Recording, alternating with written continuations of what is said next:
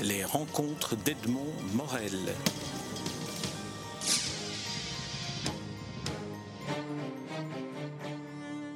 André Kerton, nous nous rencontrons à l'occasion de la publication de votre roman La Chambre d'art, paru à, l'âge d'homme dans la collection Contemporain.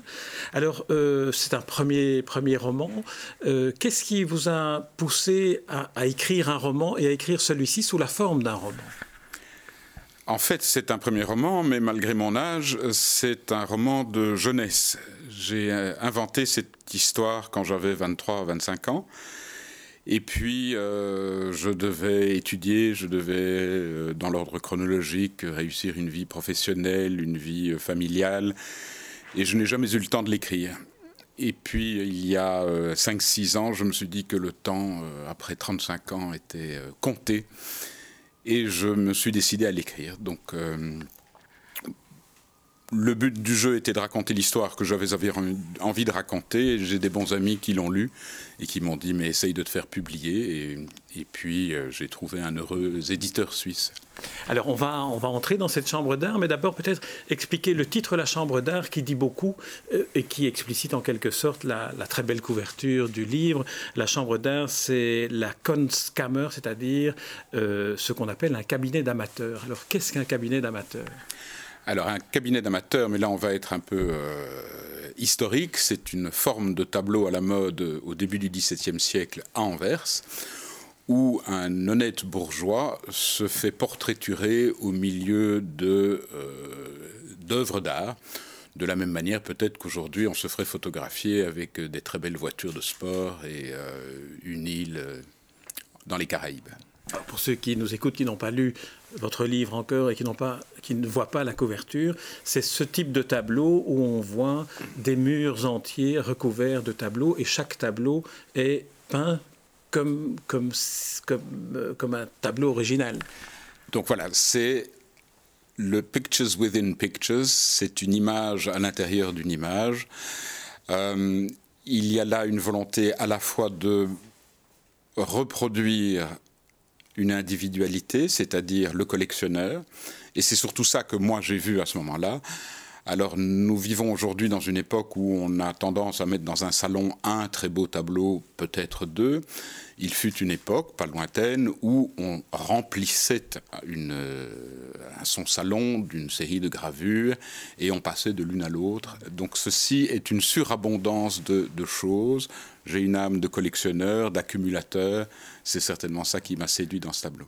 Alors c'est un roman, un roman qui a un narrateur. Le, roman est écrit à la première personne du singulier. C'est le narrateur qui raconte. Mais c'est aussi comme dans la chambre d'art ou comme dans les cabinets d'amateurs, il y a un livre dans le livre. C'est le livre qu'il est en train d'écrire.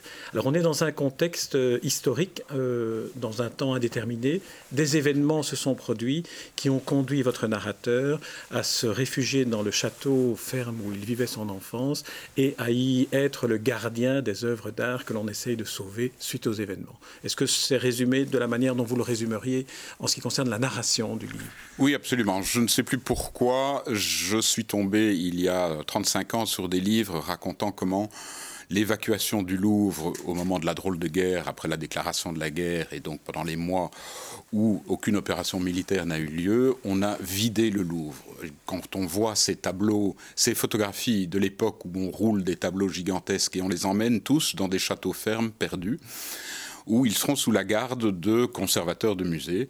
Plusieurs livres ont été écrits sur ce sujet et un film va sortir dans quelques semaines, Monuments Man, qui raconte la recherche des œuvres d'art volées par les troupes d'occupation pendant la guerre.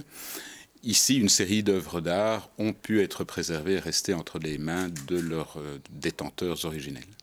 Alors vous avez trouvé une, euh, une langue, parce qu'un roman, une œuvre littéraire euh, implique une langue. J'ai eu le sentiment en vous lisant que ce narrateur avait des points communs avec Montaigne. Et avec la démarche de Montaigne, il se réfugie dans un donjon et puis il, il médite, il réfléchit, il se souvient. Euh, les lecteurs les plus euh, férus de Montaigne trouveront des phrases tirées de Montaigne qui sont euh, immédiatement recopiées dans mon livre. Oui, j'aime beaucoup Montaigne. J'ai fait un choix similaire au sien. il explique dans un texte qu'il a décidé à 39 ans de se retirer des affaires alors que c'était un homme politique extrêmement important à Bordeaux dans une situation politique très complexe qui est encore celle des guerres de religion. Et il se retire pour cultiver ses vignes, comme il le dit, mais en fait c'est cultiver son esprit et se vouer au livre. Que vous a apporté le fait d'écrire à la première personne Parce que c'est un choix. Euh, à un moment donné, le romancier doit choisir quel est le point de vue qu'il adopte. Alors, a été, que vous a appris le choix de ce point de vue-là sur votre personnage et peut-être sur vous? J'aurais peut-être tendance à dire qu'il est peut-être plus facile d'écrire à la première personne euh, plutôt que de faire le choix de savoir si on est le narrateur omniscient qui décrit euh, tout, tout, ce qui se passe de l'intérieur, de l'extérieur. Ici, c'est une vision unique, c'est un seul angle de vue, celui du narrateur. Je crois que c'est plus simple. Je crois aussi qu'il y a des grandes influences euh, de textes magnifiques, dont les mémoires d'Adrien, qui commencent aussi à la première personne, et où on peut offrir au lecteur une facilité d'entrer lui-même dans le personnage. Alors je, disais qu'il y a un livre dans le livre, le livre qu'écrit votre, euh, votre narrateur dont le, nom, dont le prénom m'échappe maintenant, euh, qui, est de, raconter finalement ce qui se passe dans, dans, le tableau et ce qui a conduit ce marchand à recevoir à un moment donné dans son, dans son intérieur, avec ses tableaux, les princes qu'il reçoit. Cette, cette séquence-là, ce besoin de raconter ce qu'il y a dans le tableau, vous est venu comment? Mais euh, il faut regarder le tableau euh, de la collection de Cornelius van der Geest, qui est donc un personnage historique. Ce tableau se trouve euh, à la maison Rubens à Anvers. et donc je crois qu'il y a 53 tableaux dans le tableau et il doit y avoir une quarantaine de personnages dont 15 sont parfaitement identifiés. Ce sont tous les amis de Cornelius qui sont là et Cornelius van der Geest était un, un grand mécène de l'époque, donc connaissait toute la société bourgeoise d'artistes et de politiciens de l'époque. Et ce phénoménal Rubens, qui est à la fois... Euh, l'artiste qu'on connaît, mais aussi l'inventeur d'une nouvelle forme de peinture, d'une nouvelle industrie de la peinture, mais qui est aussi un diplomate qui fréquente des figures royales. Et tout d'un coup, tout cela se retrouve mélangé, et voyant tous ces personnages qui sont tous dans des conversations, mon héros se dit, mais tiens, mais que se raconte-t-il? À quoi pense-t-il? Et nous sommes, vous parliez de Montaigne, nous sommes, Cornelius a certainement lu Montaigne, puisque nous sommes 30 ans après la publication euh, des essais. Et donc, très naturellement, il reproduit des formes de pensée de Michel de Montaigne. Alors votre personnage et votre narrateur est, diplomate. Vous venez d'évoquer la figure de Rubens, qui lui aussi est un diplomate et un diplomate euh, à la dimension européenne euh, assez, assez inouïe. Est-ce que vous, qui avez aussi été diplomate, vous avez appris quelque chose en écrivant ce livre, en écrivant ce roman, en inventant des personnages sur votre métier de diplomate et la part que l'art, la littérature, la compréhension philosophique du monde peut avoir dans un métier qui finalement est un métier ancré dans l'actualité? Alors il va falloir faire une, distinction entre l'actualité, mais la chose qui me plaît le plus et qui me plaisait le plus dans la diplomatie, c'est le côté cosmopolite. Euh, j'ai grandi dans des milieux étrangers, j'ai vécu une bonne partie de ma vie dans l'étranger. L'étranger commence à 150 mètres de la maison. Les gens parlent d'une manière différente, mangent d'une manière différente, pensent d'une manière différente. J'ai eu l'occasion de, travailler à New York aux Nations Unies. Euh, mon collègue du Bénin l'ordre est alphabétique, était à côté de moi, il a évidemment une expérience de vie totalement différente, or il fait la même chose que moi. Et euh, bien sûr, nous parlions beaucoup profession, mais nous avons fait beaucoup d'échanges sur mais comment vivez-vous là? Comment concevez-vous? C'est quoi le mariage? C'est quoi l'adoption? C'est quoi euh, la prison? Et vous discutez de tout ça et vous vous rendez compte que le monde est d'une richesse fabuleuse. Alors cela questionne vos propres convictions, et je ne crois pas qu'il faille euh, abandonner ses convictions, ça vous oblige simplement à les ancrer et tout d'un coup à comprendre qu'on peut vivre d'une manière différente. Un ami bengali me dit, moi je n'ai pas choisi ma femme, c'est un mariage arrangé. Mais vous, les Occidentaux, vous tombez amoureux, et puis, au fond, vous ne pouvez que vous décevoir. Tandis que moi, ma femme, je ne la connaissais pas. Je l'ai découverte et nous avons eu une autre forme de contrat. C'est quelque chose de fascinant. Alors là, c'est le cosmopolitisme, euh, évidemment, mais dans votre personnage, il y a cette dimension de, euh, de, l'art dans lequel il est, il, est investi par la force des choses, par la force des événements. Il est entouré de toutes les œuvres d'art de différentes collections, et notamment de cette chambre d'art, mais aussi la littérature qui l'a hanté, l'écriture. Alors qu'est-ce que, euh, qu'est-ce que vous a apporté à vous, diplomate, la culture, cette, cette dimension culturelle que vous avez certainement, dont vous avez certainement un imprégner votre métier de diplomate je crois que, alors certainement pour la littérature, la littérature vous permet de rencontrer, c'est ma conviction profonde, des tas de gens qui n'existent pas, mais qui pourraient exister. Et plus vous connaissez de personnages de littérature, plus vous êtes capable de comprendre les hommes tout autour de vous. Parce que des situations se sont créées, que tout d'un coup vous êtes, vous, êtes plongé dans une personnalité autre. Et je crois que c'est interpénétration des personnalités est un enrichissement qui vous permet alors de comprendre l'autre. Or, la discussion entre deux diplomates, supposons sur n'importe quel dossier, euh, le premier arrive avec un dossier, vous en avez un autre, vous en avez des visions opposées, et le but du jeu est quand même de s'entendre et d'obtenir une négociation profitable. Donc vous devez vous mettre dans la peau de l'autre, le comprendre, comprendre ses réticences, comprendre son vocabulaire. On dit parfois que la littérature de fiction est un des meilleurs instruments de comprendre l'histoire parce qu'elle adopte un point de vue individuel. Elle nous parle d'un individu plutôt que de parler d'un ensemble d'individus. Dans le cas de, votre roman, La Chambre d'Art, à certains moments, on a eu l'impression de relire des épisodes qui se passent aujourd'hui en Crimée avec des soldats qui arrivent dans vos événements qui sont non identifiés, euh, qui arrivent masqués. On a l'impression de revoir ces images que l'on voit aujourd'hui à la télévision. Quelle est la fonction de la littérature pour vous dans, la compréhension de l'histoire et dans la compréhension de l'actualité? Je fais plutôt passer une certaine actualité dans ma fiction.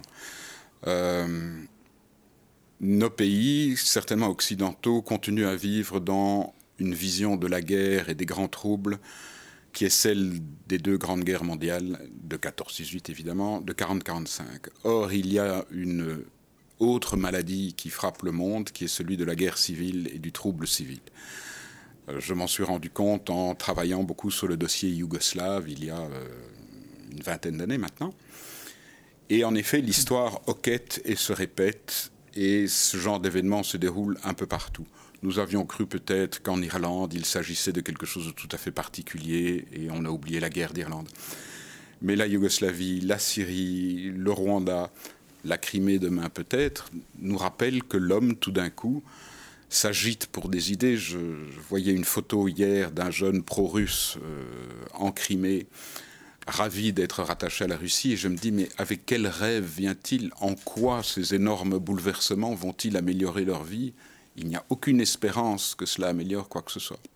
Et puis, bien sûr, en Belgique, qui est la nation européenne la plus pacifique qui soit, les Espagnols ont fait une guerre civile, les Italiens ont fait une guerre civile à la fin de la Seconde Guerre mondiale, les Français ont fait des guerres civiles au cours des deux derniers siècles. Les Belges, depuis sept siècles, n'ont jamais eu de guerre civile. Mais on radote, on fait des discours, et j'ai, il y a une part d'immaturité dans ces discours, parce qu'elle ouvre des fenêtres, et tout d'un coup, il y a des courants d'air qui se passent. Votre, narrateur, votre personnage dit que son métier de diplomate l'a conduit à écrire euh, des, milliers de pages, mais dans un, style et dans une destination particulière. Et puis il se lance dans l'écriture de cette élégie à Willem, Willem van Act, qui est le, peintre de, ce tableau, de ce cabinet d'amateurs. Euh, quelle, est, la part qu'il y a de vous dans euh, ce personnage de narrateur et dans, dans cette approche du roman dans le roman? Il est difficile qu'il y ait une part de moi. Euh, c'est toujours moi qui écris. Je crois que j'ai euh, mis dans le livre une série de réflexions qui avaient été les miennes à certains moments dans la diplomatie, mais on a des, des réflexions qui ne constituent pas des actes de foi. Tout d'un coup, on a une idée, euh, comment négocier quelque chose, un étonnement, on se rend compte de quelque chose un diplomate écrit énormément parce qu'il faut transmettre une information. Forcément, un diplomate est envoyé à l'étranger et renvoie des instructions, euh, des informations chez lui. Donc il s'agit de développer un style très clair euh, et essayer d'être précis. Euh, la littérature, elle permet de s'ouvrir vers des choses qui n'existent pas. C'est tout d'un coup une, promenade de pur plaisir plutôt que de faire une navette d'école. André Kerton, c'est votre premier roman, c'est un roman conçu euh, il y a 35 ans, euh, me disiez-vous. Quel est le, prochain Est-ce que c'est une aventure littéraire que vous envisagez de poursuivre Et quelle serait l'approche du, prochain roman s'il est en préparation? Pour l'instant, euh, on écrit un roman, on, on écrit un texte, on en est très content parce qu'on a mené à bien un projet. Et puis des amis vous disent, ben, publie-le. Puis tout d'un coup, maintenant, je suis dans une phase de euh, publication. Pensez à un suivant, mais s'il me faut 35 ans, il va falloir que euh, je me trouve des bons médecins. Euh, mais sinon, je, ne sais pas. Pour l'instant, je ne sais pas. Je joue avec des idées, mais est-ce bien la vie que je veux mener? Très bien. André Kerton, je vous remercie pour cet entretien. Je rappelle le, titre de votre roman, La Chambre d'art. C'est un roman paru aux éditions L'âge d'homme dans la collection Contemporain. Merci André Kerton. Merci beaucoup. Les rencontres d'Edmond Morel.